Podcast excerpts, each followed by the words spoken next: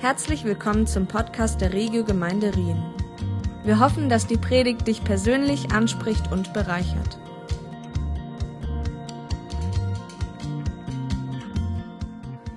Guten Morgen zusammen, auch von meiner Seite her herzlich willkommen. Ich heiße Johnny, äh, ich bin hier Praktikant in der Regiogemeinde und ich tue auch noch studieren am ISCL in Zürich, also Theologie. Und ich möchte auch alle die, die online eingeschaltet sind, herzlich begrüßen zu diesem Gottesdienst. Und mich fasziniert es einfach, von so Stories zu hören. Vielen Dank, Sarah, dass du das teilt hast von deinem Sohn. Wie genial ist das, dass wir einen Gott haben, der auf uns lost, oder? Dass wir mit ihm dürfen reden, dass er wirklich einer ist, der nicht einfach sagt, okay, kommt zu mir und Tönt mal irgendwie schauen, wie ihr selber zurechtkommt, sondern er sagt, kommt, ich möchte, dass ihr mit mir redet. Und er gibt Antwort. Und das fasziniert mich einfach immer wieder an Gott. Dass er einfach so viel größer, so viel höher ist, als das, was wir jemals können erwarten oder uns erträumen.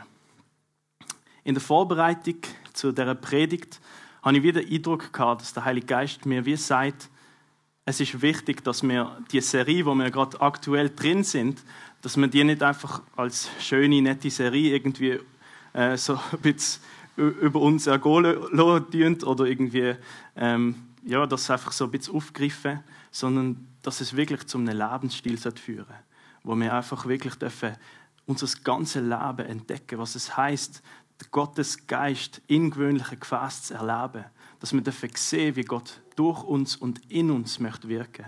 Und das ist mir einfach mega stark vom Herzen gesehen, dass wir einfach als ganze Gemeinde auch das dürfen erleben. Und das ist genial, dass Gott uns wirklich einladet in so einen Lebensstil. Ich denke, wir sind alle in einer Zeit, wo wir uns ja, wie so in einem Warteraum befinden, oder? Wo wir uns wie das Gefühl haben, wann ist das endlich vorbei? Ähm, oder was kommt nächste, nächste Woche? Äh, was ist in einem Monat? Und ich habe gerade vorher, während der Lobpreiszeit, danke vielmals, Worship Team, es war Hammerzeit. habe ich auch wie einen Eindruck gehabt, dass wir uns wie so in einem Wartesaal wie beim Arzt befinden, oder? Wenn wir irgendwie etwas abklären wollen, dann sind wir beim Arzt und warten, bis der Arzt kommt und sagt, Herr Diermann, bitte kommen Sie, oder was auch immer. Und ich habe das Gefühl, dass Gott in der Wartesaal immer wieder reinkommt und sagt, hey, ich lade dich ein, zu mir zu kommen. Eins zu eins, dass wir miteinander reden können. Und das ist mir mega eingefahren irgendwie. Ich habe das mega cool gefunden, dass Gott mir das aufgezeigt hat. Und wir werden jetzt heute am Morgen so ein bisschen anschauen, was heißt das noch mehr für uns, ähm, das Thema Gebet. Und wie, wie können wir anhand von Gebet äh, den Geist, Heiligen Geist erleben, dass er uns auch Begegnungen ermöglicht mit dem Vater.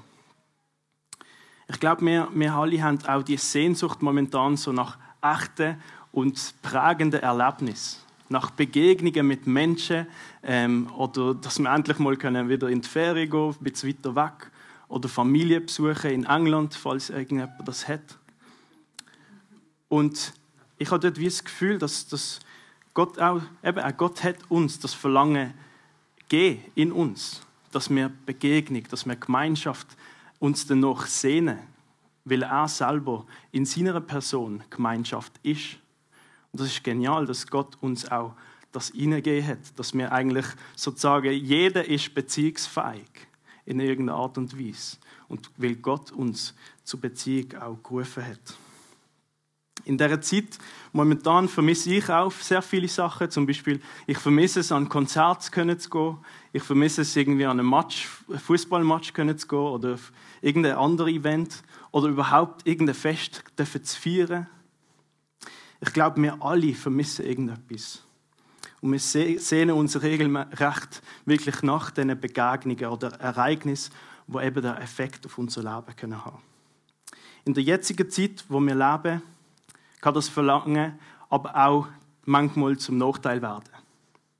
In dem Sinn, dass es uns eben dazu kann führen, dass wir überbeschäftigt werden und irgendwie selber ständig über unsere eigenen Wünsche irgendwie überlegen oder über die Bedürfnisse oder Anspruch von anderen Leuten, sodass wir kaum auch Zeit haben, einfach allein für uns. Ich glaube, wir haben es regelrecht auf, ähm, verlernt, überhaupt allein zu sein. Ich habe das dürfen mehr oder weniger ähm, dürfen erleben. Ich musste zehn Tage in Quarantäne, weil bei meinem Studium jemand positiv getestet worden ist und ich mit dem Mittagessen hatte. Und ich bin dann zehn Tage in meinem Zimmer gesehen. Mir ist es super gegangen die ganze Zeit, also gesundheitlich. Ähm, und in dieser Zeit hatte ich einfach so eine Ruhe gehabt. Ich war selber erstaunt gewesen. Als ich zuerst das gehört habe, habe ich gedacht, ja, was soll ich jetzt zehn Tage in meinem Zimmer machen, oder? Aber dann habe ich wie gemerkt, Gott ist da. Er ist einfach da. Und ich darf einfach wissen, dass ich nicht allein bin. Und das hat mich einfach so begeistert, zum, zum wirklich ähm, entdecken, dass, dass ich in dieser Zeit mich voll auf ihn habe stützen und dass er wirklich auch ähm, überhaupt so ein Fels ist, wo man drauf stehen kann, dass man Sicherheit kann Klar, nicht jeden Tag ist mir leicht gefallen. Amigs habe ich mir auch gedacht, okay, was soll ich jetzt machen? Ähm, aber ich hatte trotzdem immer wieder Zeiten gehabt, wo ich einfach allein sein sein mit ihm. Nichtsdestotrotz habe ich auch so das Gefühl gehabt, hey, ich, ich muss etwas machen. Ich muss etwas leisten. Ich kann doch nicht einfach, einfach nichts tun. Das geht doch auch nicht. Irgendwie, heute in dieser Gesellschaft muss man unbedingt irgendetwas erleben, muss irgendwie etwas machen. Und wenn man einfach wartet, kommt das so wie unproduktiv vor. Und wir warten überhaupt nicht mehr gern. Ich meine, wenn wir irgendwie ins Restaurant gehen mit unseren Kollegen, ähm, dann, wenn jemand aufs WC geht, dann das Erste, was wir machen, ist vielleicht auf dem Handy irgendwie gerade anderen Leuten noch Antwort geben oder schnell auf Facebook oder Instagram die neuesten Bilder oder Posts anzuschauen. Oder noch schlimmer, wenn man einfach mit dieser Person die ganze Zeit nur am Handy ist und so ein bisschen, ja, ja, ich höre schon zu, aber eigentlich möchte ich nicht dabei sein. Ähm, wir haben es wirklich nicht, nicht, wir haben es wie verlernt, auch präsent zu sein, habe ich wie das Gefühl, amix. Und das Verlangen, immer auf dem neuesten Stand müssen sein, schadet uns mehr, als wir uns oftmals selber eingestehen wollen. Es raubt uns die Möglichkeit, anwesend zu sein gegenüber den anderen Leuten, gegenüber uns selber und auch gegenüber Gott oder allgemein der Umwelt, der wunderschönen Natur. Wir werden so durch so viel Lärm in unserem Leben abgelenkt, sodass uns die Möglichkeit auch genommen wird, auf die wichtigste Stimme zu hören, und zwar auf die Stimme von Gott. Jesus weiß, wie es ist, in die Hektik von der Welt einzutauchen. Er hat so intensive Zeiten gehabt, wo er hier auf der Welt gewandelt ist. Er hat Menschen geheilt und durch das ist er immer wie berühmter geworden. Menschen sind aus der Stadt rausgekommen zu ihm und haben ihn sehen und haben einfach Zeit mit ihm verbringen. Und ich habe mir die, dort die Frage gestellt, wie hat Jesus können in der Hektik ähm, einfach auch umgehen? Wie hat er mit, mit der Hektik können umgehen? Es heißt im Lukas 5, Vers 16, er aber zog sich in die Einsamkeit zurück um zu beten. Sein Gegenmittel und Ausgleich bei zu hektischen Zeiten in seinem Leben sind die Zeit vom Gebet gewesen, wo er einfach allein mit dem Vater Zeit verbracht hat. Er hat sich aktiv in die einsame Ort begeben, damit er einem Vater begegnen darf um Sachen, die er erlebt hat, zu verarbeiten, all die Massen von Leuten, die gekommen sind, aber auch um sich innerlich für das, was noch vor ihm liegt, vorzubereiten. Selbst bevor Jesus seinen Dienst überhaupt angefangen hat, ist er ähm, nach seiner Taufe 40 Tage in die Einsamkeit gegangen. Er ist in die Wüste raus, wo er noch hat, wo er daraus rausgekommen ist, voll vom Geist Gottes durchtränkt war. Und erst dann hat er angefangen, den Menschen zu dienen. Der Anfang von Jesus im Dienst ist nicht zuerst möglichst viele Menschen zu heilen, möglichst viele Menschen aus ihrer Not irgendwie zu befreien, sondern zuerst vom Vater geliebt zu werden und ihn zu lieben. Für uns ist das wichtig zu wissen, denn wenn wir Zeiten mit Gott allein verbringen, können wir erfahren, was er über uns denkt und was er mit uns möchte. Wir sehen, dass Jesus sich bewusst immer wieder zurückgezogen hat weil er gewusst hat, dass er das nicht nur einmal machen muss, sondern er braucht das. Und wenn Jesus das so viel braucht hat, dann glaube ich, wir brauchen das umso mehr, dass wir einfach eins zu eins mit dem Vater unterwegs sind. Wenn uns wirklich bewusst wird, wie wichtig so ein Lebensstil ist, ähm, vom Zurückgezogensein im einsamen Gebet, dann werden wir auch Zeiten finden, wo wir aktiv das in unserem Alltag können einbauen können. Aber auch das schaffe ich manchmal nicht allein. Ich brauche wirklich dort Hilfe von Gott. Der Heilige Geist, der mich wirklich zieht und sagt, hey, jetzt gang in die Zeit, wo du einfach allein bist, wo du einfach mit mir Zeit verbringst, wo ich dir Identität zusprechen wo ich dir neue Pläne aufzeigen darf. Und was mich fasziniert an Jesus ist dass Jesus ein Mann vom Gebet war. Er hat betet und manchmal sogar die ganze Nacht durch, weil das eigentlich der einzige Moment war, wo er überhaupt hat können allein sein. Und ich habe Angst, ich möchte jetzt nicht einen Aufruf machen und sagen, betet nur noch durch die Nacht durch, ähm, sondern Jesus hat einfach gewusst, ich brauche die Zeit. Und ich habe mich gefragt, haben wir selber auch die Zeiten, wo wir uns aktiv eingeplant haben, wo wir einfach allein sein können Der Martin Luther, der hat mal gesagt, heute habe ich viel zu tun, deswegen muss ich viel beten. Ganz kurz, prägnant, aussagekräftig und ich glaube, das trifft den Nagel auf den Kopf. Das Gebet, das Gebet sollte dazu dienen, dass wir Fokus und Klarheit von Gott für unser Leben bekommen. Das sehen wir daran, wie Jesus selber auch erfahren hat, was Gottes Wille für ihn ist. Das Wort Gottes ermutigt uns daher wirklich zum Gebet. In Jeremia 33 fordert Gott uns regelrecht auch zum Gebet auf. Er sagt, rufe mich an, so will ich dir antworten und dir große und unbegreifliche Dinge verkünden, die du nicht weißt. Gott ist willig, uns mehr ähm, als wir jemals können bitten und erträumen zu geben. Er möchte uns große und unbegriffliche Sachen aufzeigen. Er möchte uns Lösungen für Probleme in der Welt geben. Ähm, es kann mega spektakulär sein, aber es kann auch winzig sein.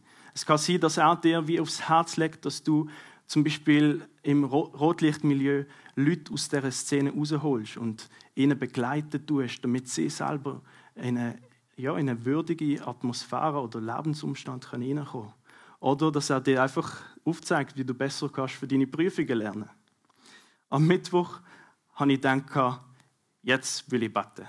Jetzt will ich Zeit mit Gott verbringen. Ich möchte allein sein. Ich habe Musik angestellt. Ich habe meine Bibel parat gelegt. Dann habe ich angefangen zu beten. Und dann ist plötzlich so ein Gedanke gekommen, wo ich mir gedacht habe, habe ich meine Parkkarte bei der Windschutzscheibe angelegt? Und ich so, nein. Ernsthaft. und dann bin ich ähm, schnell rausgegangen zum Auto, ähm, habe geschaut und tatsächlich, ich habe meine Parkkarte nicht angelegt. Und ich bin froh darum, dass, dass ich dort den Impuls gehabt habe, weil sonst hätte ich irgendwie 40 Franken zahlen und das wäre jetzt unnötig gewesen. Und ich glaube, Gott möchte so sehr in unserem Alltag einfach Kleinigkeiten auch aufzeigen. Dass wir, wenn wir so einen spontanen Gedanken haben, dass wir einfach dem nachgehen und dass wir wirklich sozusagen in Gottes Alltag eintauchen.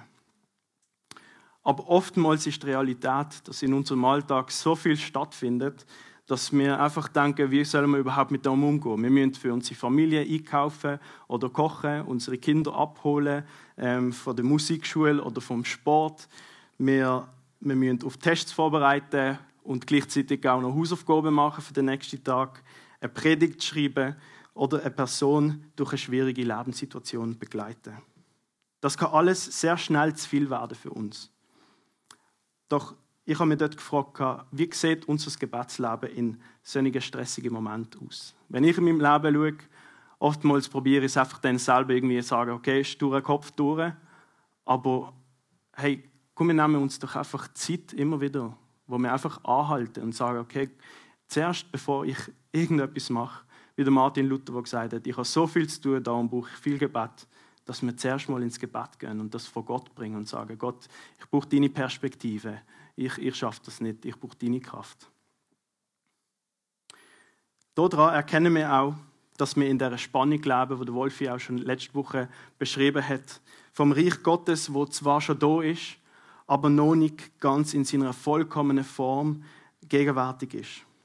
Wir merken selber, dass wir gewöhnliche Gefäße sind und Hilfe brauchen, wenn wir dann sogar in der Bibel lesen, dass Jesus sagt, ohne mich könnt ihr gar nichts tun, dann können wir einfach nur sagen, ja, ich verstand das. Was mich fasziniert, ist, dass wir einen Gott haben, der sehr gern gewöhnliche Gefäße braucht, um außerordentliche Sachen auch zu machen. Wir sehen schon seit am Anfang der Welt, hat er auch schon zum Adam gesagt, ich möchte, dass du jedem Tier einen Namen gibst.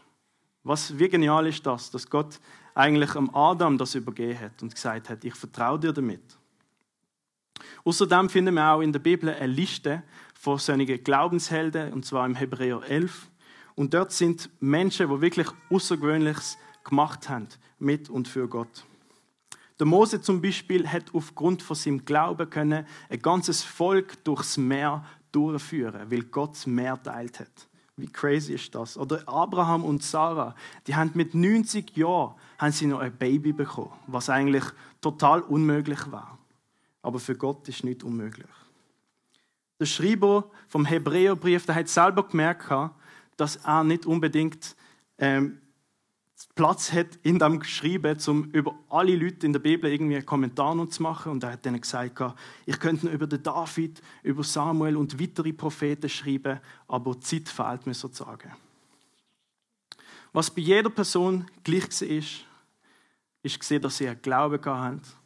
Und mit dem Glauben haben sie auch sicher viel betet.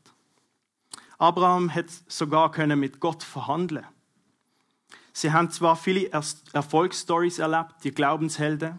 Zum Beispiel, sie haben Königreich bezwungen. Sie haben Gottes Zusage in ihrem Leben als Erfüllung gesehen. Und sogar ein paar Frauen haben gesehen, wie ihre toten Angehörigen wieder zum Leben erweckt worden sind. Aber wie schon gesagt, leben wir in der Spannung vom Reich Gottes. Und dort sehen wir auch, dass gewisse Glaubenshelden sogar für ihren Glauben geköpft worden sind. Es heißt sogar, dass sie in zwei Teile zersackt worden sind oder sonst anders misshandelt worden sind. Das gehört auch dazu, zum Glauben. Doch der Glaube ist das, was die Menschen so speziell ausgemacht hat. Dass die Welt sogar nicht mal ihren Wert gesehen hat. Die Menschen aus der Vergangenheit, die mit Gott durch das Leben gegangen sind, haben erlebt, was wir im Jakobus 5, 16 können lesen. Das Gebet eines Gerechten ist wirkungsvoll und bringt viel zustande. Oder anders Ausdruck, der Mensch, wo sich nach Gottes Wille ausstreckt, dem seine Gebete sind wirkungsvoll und können viel zustande bringen. So ein gerechter Mann der Elia. In der folgenden Vers, gerade anschließend, können wir lesen: Elia war ein Mensch wie wir und als er Gott im Gebet anflehte, es möge nicht regnen, fiel drei Jahre und sechs Monate lang im ganzen Land kein Regen. Danach betete er erneut und diesmal ließ der Himmel es regnen und das Land brachte seine Frucht hervor. Wie genial ist das? Es steht, Elia ist ein Mensch wie mehr. Wie krass ist das? Schauen wir doch mal, was der Elia so gemacht hat, oder? Er hat betet und dann hat es dreieinhalb Jahre kein Regen mehr gegeben. Er hat nochmal betet und der Regen ist dann gekommen, nach diesen dreieinhalb Jahren.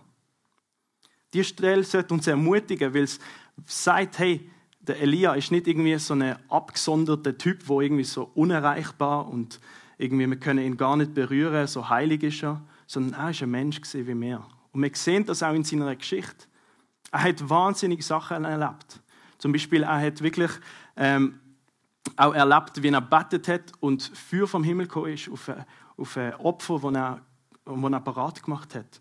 Und in, dem, in, dem, in dieser Geschichte ist es so gesehen, dass andere so Propheten oder so Baal-Propheten, also Götzendiener, sie haben probiert, äh, zu ihrem Gott zu beten und haben sich dabei auch geschlitzt und alles Mögliche, aber kein Feuer auf ihren Altar hat. Und mit dem hat er können beweisen, dass Gott, der Gott unser Gott der richtige Gott ist. Und nicht einfach irgendein so Götz, äh, so eine Statue, wo man arbeitet. Und was ich spannend finde, zwar hat er das, das Sieg erlebt, aber gerade nach dem Sieg ist er weggerannt. Er hat so Angst um sein Leben, weil die Frau der damals von dem König, wo vor allem ähm, der Baal irgendwie in, in das Königreich hineingebracht hat, hätten wollen umbringen. Und der Mann, der für vom Himmel bettet hat, der ist dann weggerannt. Er ist in eine Höhle gegangen. Er ist deprimiert gesehen. Er ist wirklich, er ist am Ende gesehen. Er hat einfach aufgehen und hat gesagt, Gott, für mich ist jetzt Ende Gelände. Ich habe keinen Bock mehr. Aber Gott ist dann gekommen und hat ihn wieder aufgerichtet. Er hat ihn wieder Stärke gegeben. Er hat ihm einen Engel gesendet, wo ihm gesagt hat, komm, ich möchte, ähm, Gott möchte vorbeiziehen. Und dann sehen wir, wie, wie Gott vorbeizogen ist und ihn wieder ermutigt hat. Und für mich heißt es auch, egal in was für einer Situation du bist, egal wie unmöglich es dir erscheint, Gott ist da. Er möchte dir begegnen. Und er möchte dir die Kraft geben, durch die Sachen durchzugehen. Er möchte mit dir durchgehen. Und das finde ich so genial. Was der Elia ausgemacht hat, ist gesehen, dass er ein Mann war vom anhaltenden Gebet. Wenn wir Jakobus hier lesen und sehen, okay, er betet jetzt und dreieinhalb Jahre gibt es keinen Regen mehr, es ist nicht so gesehen, dass er einfach nur einmal betet hat und ist fertig, sondern es heißt sogar, er hat siebenmal betet. Er ist auf seinen Knie gesehen, mit dem Kopf zwischen seinen Knie, ähm, was damals auch schon eine sehr extreme Art und Weise war vom Gebet. Keine Angst, ich müsst das auch nicht irgendwie daheim machen oder so. Aber es ist einfach so ein Ausdruck von der Dringlichkeit, die er verspürt hat. Und es, hat, es heißt, er hat siebenmal betet, damit es wieder kommt regnen. Und dann hat er eine Wolke gesehen, wo ganz weit weg ist, wo etwa so klein ist wie eine Handfläche von einem Menschen. Und er hat gesagt, das langt mir schon. Ich nehme das als Zuspruch. Und dann ist er gegangen zum König und gesagt, hey, der Sturm kommt. Und dann hat es wirklich regnen. Wie oft warten wir selber auf die riesige Zeichen, dass Gott irgendwie uns Engel schickt und uns aufzeigt, was wir machen mit unserem Leben. Und dabei möchte er uns vielleicht einfach in der Kleinigkeit begegnen. Einfach schon, wenn wir eine Handfläche sehen, wie eine Wolke sehen, die so groß ist wie eine Handfläche. Ein kleines Zeichen, wo sagen, hey, das langt mir schon, um das zu machen, was Gott für mich möchte. Bei mir ist es nicht anders gesehen, bevor ich angefangen habe zu studieren. Der Wolfi weiß, wie lange das, der Prozess gegangen ist bei mir. Äh, ich habe überhaupt nicht gewusst, was ich möchte machen. Es ist wirklich schwierig für mich, auch eine Entscheidung zu treffen. Ich bin sehr viel ins Gebet, ich habe sehr viel Gott gesucht. Ähm, aber dennoch hat, hat einfach für ganz kleine und doch große Art und Weise aufzeigt, dass ähm, er möchte, dass ich studiere. Indem das die Regio gesagt haben, hey, da offene Tür, du kannst mit uns mitschaffen, ähm, wir wollen dich unterstützen. Und ich habe einfach dort gemerkt, Gott wirkt anders, als ich es auch erwarte. Im Hebräer 11, Vers 6, dort steht, und ohne Glauben ist es unmöglich, Gott zu gefallen. Wer zu Gott kommen will, muss glauben, dass es ihn gibt und dass er die belohnt, die ihn aufrichtig suchen. Wir glauben, wir brauchen Glaube, um überhaupt zu Gott zu kommen und ihm zu gefallen. Die gute Botschaft ist, dass Gott uns den Glauben als Geschenk anbietet und sagt, hey, ich gebe dir Glauben. Er möchte uns den Glauben geben und nicht einfach, weil wir irgendwie eine Leistung vollbracht haben, sondern aus Gnade. Glaube kommt durchs Hören von seinem Wort, wenn er zu uns spricht, wenn wir selber merken, dass irgendetwas, wo, wo Gott zu, zu uns spricht, sei es durch Bibellesen oder durch eine Predigt oder durch ein Gespräch mit einem Freund oder Freundin, dass dort Glaube entsteht, wenn Gott spricht. Und wenn Glaube noch nicht da ist, dann kann er auch noch kommen. Gebet und Glaube gehören Hand in Hand zusammen. Wie zum Beispiel ein Auto braucht Benzin zum Fahren und ein Fisch braucht Wasser zum Überleben. So ist es bei uns nicht anders, dass wir Kommunikation brauchen, Begegnung, Beziehung, zum auch Leben. Es heißt, die, die ihn aufrichtig suchen, die werden belohnt werden. Gott, bei Gott kommt es im Gebet aufs Herz drauf an und auf unsere Herzenshaltung. Nicht auf unsere irgendwie eloquente ähm, Redensweise oder die lange Sprüche, die wir amigs brauchen, die ganze Bibel zitieren in unserem Gebet. Ähm, bei ihm kommt es aufs Herz drauf an, was wir wirklich aus dem Herzen sagen. Doch ohne Jesus und den Heiligen Geist ist es nicht möglich, dass wir zu Gott überhaupt kommen können. Denn es gibt niemand, der aus sich selber gut oder gerecht ist. Wir brauchen Gottes Hilfe. Wir sind vollkommen abhängig von seinem Geschenk. Doch Jesus ermöglicht uns die Begegnung. Gott selber hat sich danach gesehnt, mit uns Beziehung zu haben, mit uns Begegnung zu haben. Darum hat er seinen Sohn auf die Welt geschickt, Jesus, damit wir durch die Schuld, durch alles, was wir haben, wo uns trennt von Gott, mit Gott wieder verbunden dürfen sein. Indem Jesus gestorben ist, stellvertretend für uns am Kreuz. Und er hat die totale Schuld bezahlt, damit wir freigesprochen werden und vor Gott für gerecht erklärt werden. Die Beziehung und Begegnung mit Gott wird somit wieder hergestellt, dass wir ungestört mit ihm können Zeit verbringen können. Jesus erlebt sogar Todesangst, wo er im Garten von Gethsemane war, kurz vor seiner Verhaftung. Und er war dort, wirklich auf den Knie. Er war am Ende. Er hat wirklich Angst um sein Leben. Und dort ist er ins Gebet gegangen. Das heißt sogar, er hat so stark gebetet, dass er geschwitzt hat, ähm, dass sogar das Blut tropft ist. Und ich finde das recht krass, dass Jesus auch durch so etwas durchgegangen ist. Amix gehen wir auch durch so Schwierigkeiten durch, wo wir denken, was soll das? Oder wir sehen überhaupt kein ähm, Licht am Ende vom Tunnel. Aber ich glaube, dass wenn wir dann die Geschichte von Jesus anschauen, dass er wirklich den Tod besiegt hat, indem er erstens gestorben ist, aber auch wieder auferstanden ist, können wir Hoffnung haben. Und Jesus ist jetzt auch immer noch unser Mittler zwischen Gott und uns. Wir könnten überhaupt nicht ohne Jesus zum Vater sprechen. Und Gebet ist dabei nicht einfach irgendwie eine Methode, um das irgendwie aussprechen, um das zu bekommen, was wir unbedingt wollen, sondern es geht um Beziehung. Es ist ein Ausdruck von Beziehung, dass wir mit Gott reden. Es ist kein Mittel zum Zweck, sondern es führt uns zum höchsten Zweck, und zwar, dass wir Gott lieben und von ihm geliebt werden. Die Bibel enthält so viele Gebete. Wenn wir in den Psalmen lesen, das ist das Gebetsbuch der Bibel, ähm, können wir sehen, was, wie wir auch mit Gott kommunizieren können. Oder Gott hat, ist auch so gnädig und hat uns aufgezeigt, für was wir können beten Zum Beispiel für andere Christen oder auch für unsere Regierung. Zum Schluss möchte ich noch ein Zitat vorlesen von einem berühmten Pastor. Und er schreibt, Gebet ist nicht immer meine starke Seite gewesen. Viele Jahre lang, auch als ich schon Hauptpastor einer großen Gemeinde war, überstieg mein Wissen über Gebet bei weitem das, was ich je in meinem Leben davon umgesetzt hatte. Vor einigen Jahren führte mich der Heilige Geist so klar, dass es mir nicht möglich war, es zu ignorieren, herumzuargumentieren oder ungehorsam zu sein. Der Eindruck, den ich hatte, war, dass ich Gebet so lange erforschen, studieren und praktizieren sollte, bis ich, bis ich es verstehen würde. Ich gehorchte, ich las 15 bis 20 bedeutende Bücher über Gebet, einige ältere und einige neue.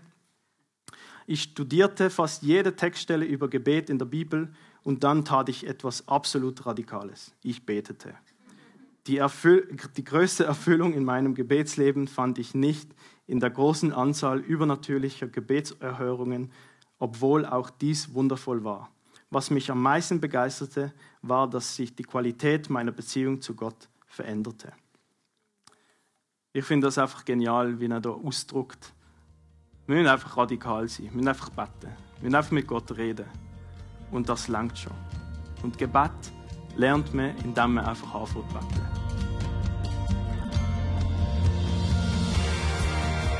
Es freut uns, dass du heute zugehört hast. Für weitere Predigten, Informationen und Events besuche unsere Gemeindewebseite www.regiogemeinde.ch.